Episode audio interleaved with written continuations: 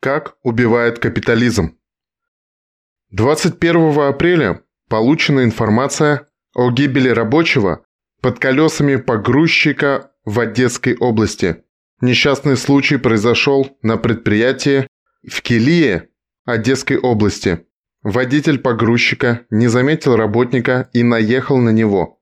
От полученных травм 55-летний пострадавший скончался.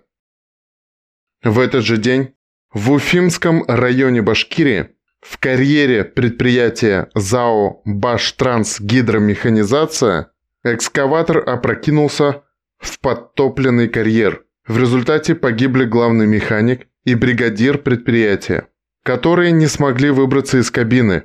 Опрокидывание произошло из-за обрушения насыпной дороги под тяжелой техникой.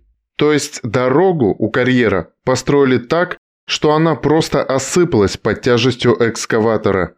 Сэкономили деньги, получили прибыль, заплатив за нее двумя жизнями. Это капитализм. В Перми в этот же день рабочего затянуло под щетку уборочной техники. Проверяя работу техники, машинист подошел к щетке, которая в итоге его и затянула. От полученных многочисленных травм он скончался. Ночью 22 апреля в Можге, Удмуртия, на улице Можгинской 27-летний водитель автомобиля Volkswagen сбил двух дорожных рабочих, которые проводили работы на участке. Оба скончались на месте, а водитель скрылся. Место проведения дорожных работ было ограждено специальными дорожными знаками, которые предупреждают водителей о необходимости сбросить скорость, а сами дорожники были одеты в светоотражающие жилеты. В этот же день, 22 апреля, на частном угледобывающем предприятии «Углесбыт Поставка» в Красном Луче Луганской Народной Республики 42-летний рабочий попал в дробильную установку, погиб на месте.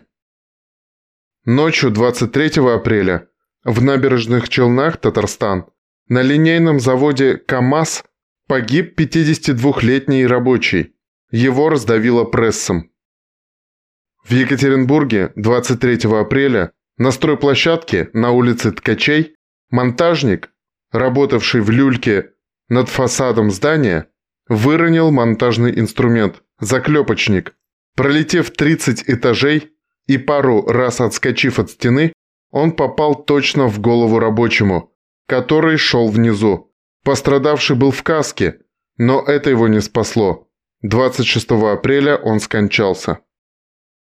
Место работы на высоте обычно огораживается лентой, и там должен стоять специальный человек, который следит за тем, чтобы в опасном месте не появлялись люди. Как правило, на улицах города это соблюдается, но на строительной площадке работодатель спокойно пренебрег этой нормой. Безопасность собственных рабочих его не волновала. 24 апреля на шахте «Благодатная» в Днепропетровской области Украины во время демонтажных работ произошел обвал пустых пород. 30-летний рабочий попал под обвал и скончался на месте. В этот же день на медно-серном кабинате в Медногорске Оренбургская область, на участке сократительной плавки и конвертирования медиплавильного цеха обрушился флюсовый бункер загрузки шахтных кирпичей. В момент обрушения в месте загрузки находился 24-летний загрузчик шахты. Молодой рабочий погиб.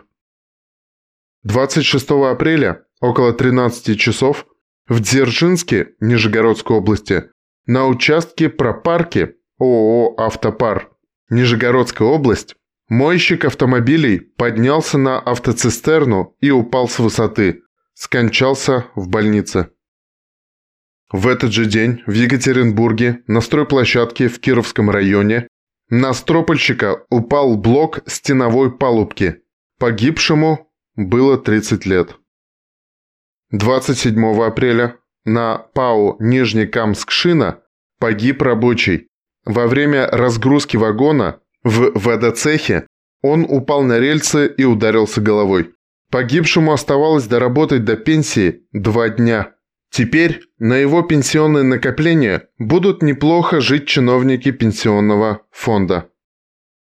Утром 29 апреля в одном из цехов Псковского завода рабочему скрутчику во время работы на бронированной машине оторвало правую руку и скальпировало голову.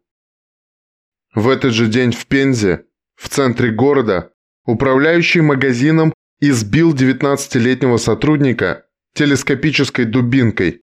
Пострадавший работник был госпитализирован. Прибывшим росгвардейцам 29-летний управляющий магазином показал, что причиной конфликта стало его недовольство работой подчиненного. 30 лет назад предатели СССР и рабочего класса украли общенародную собственность. Сегодня их последователи уже считают наемных работников не людьми, а рабами. Даже инструментом для усмирения рабов обзаводятся заранее. Рассчитывать на буржуазное государство, созданное грабителями и для грабителей, смешно. Пока работники не объединятся и не начнут организованную борьбу, ситуация будет только ухудшаться. Мы не рабы, пока мы боремся. Утром 30 апреля под Мурманском при обрушении на Нагорно-обогатительном комбинате «Оленей ручей» АО «Северно-западная фосфорная компания» произошло обрушение горной породы. В момент обрушения на комбинате находились 115 горняков, 113 из них выбрались на поверхность самостоятельно. Спасатели извлекли из-под завала двоих, один рабочий оказался жив, второй, горный мастер, 1972 года рождения, погиб. В этот же день в районе города Ленинск-Кузнецкий на трассе Кемерово-Новокузнецк столкнулись два грузовика. Водитель фуры «Рено Премиум», ехавший в сторону Кемерово, не справился с управлением и наехал на стоящий КАМАЗ, который производил дорожные работы. В результате КАМАЗ наехал на 26-летнего дорожного рабочего, который погиб на месте. В ДТП также пострадал водитель Рено. Он получил травмы. В Оренбургской области 30 апреля на Сорочинском маслоэкстракционном заводе в одном из цехов произошел взрыв. Начался пожар, в результате которого погиб 59-летний начальник смены и пострадали два оператора производства. У 27-летнего оператора диагностированы тяжелая сочетанная травма, ожоги конечностей, множественные раны грудной клетки. У его 33-летнего коллеги ожоги верхних дыхательных путей и роговицы глаза. Оба были госпитализированы в тяжелом состоянии. Итак, за 10 дней 15 человек погибли. Это не все погибшие, это только те, гибель которых была освещена в СМИ.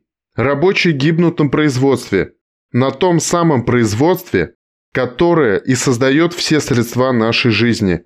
Каждый кусок, который вы кладете в рот, каждая тряпка, которая на вас надета, каждый час вашей жизни пропитан кровью погибших рабочих. Те, Кому наплевать на это, продолжает сидеть на диване и тыкать пальцем в сообщение сети. Самодовольно вопя «Сам виноват, дурак», пока не придет их черед.